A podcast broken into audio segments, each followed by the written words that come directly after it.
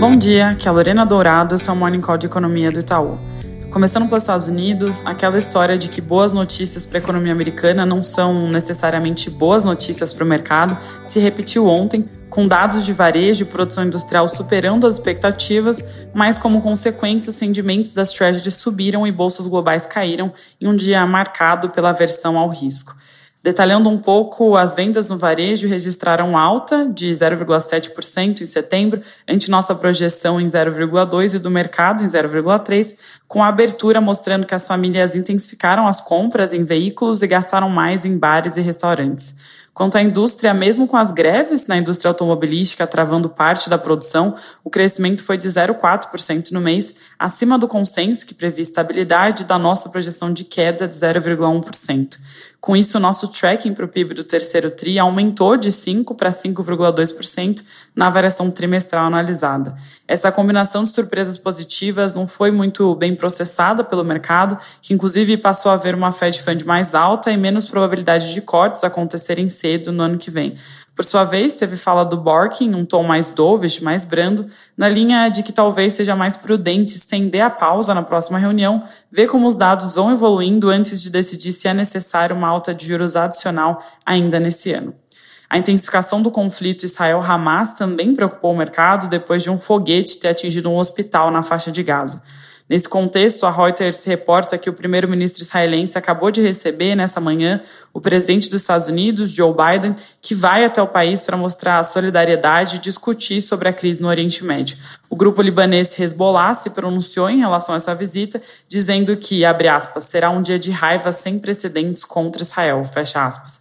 Naturalmente, importante acompanhar a cobertura desse encontro e possíveis desdobramentos geopolíticos. Indo para a China, saiu uma bateria de dados de atividade ontem à noite e tanto o PIB como as vendas no varejo vieram mais fortes que o esperado, o PIB crescendo 4,9% na variação ano contra ano, ante consenso de 4,5%, e o varejo com alta de 5,5% ante expectativa de 4,9%. Produção industrial acabou vindo em linha, crescendo 4% também no comparativo anual. No fim, a imagem é de um mês de setembro em que a atividade se estabilizou e com sinais de que alguns estímulos feitos pelo governo estão começando a surtir efeito, sobretudo em infraestrutura. Aqui no Brasil, o Ministério da Fazenda avalia propor veto total ao projeto de lei que prorroga a desoneração da folha de pagamentos para 17 setores da economia. A Folha reporta que o Palácio do Planalto resiste à ideia por causa do desgaste político e do impacto para as empresas. A expectativa é que o presidente Lula se reúna com ministros para iniciar ainda nesta semana a discussão sobre o projeto. A proposta, que já passou pela Câmara, pode ser votada na CAI do Senado na semana que vem.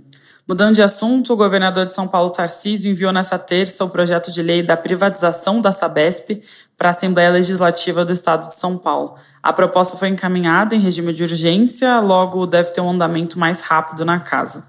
Para encerrar, o um noticiário político tem matéria do o Globo de que o BNDES vai parcelar os 23 bilhões de devolução ao Tesouro em oito anos, ou seja, até 2030, ao invés de pagar sua dívida à União integralmente até novembro, como previa o cronograma atual.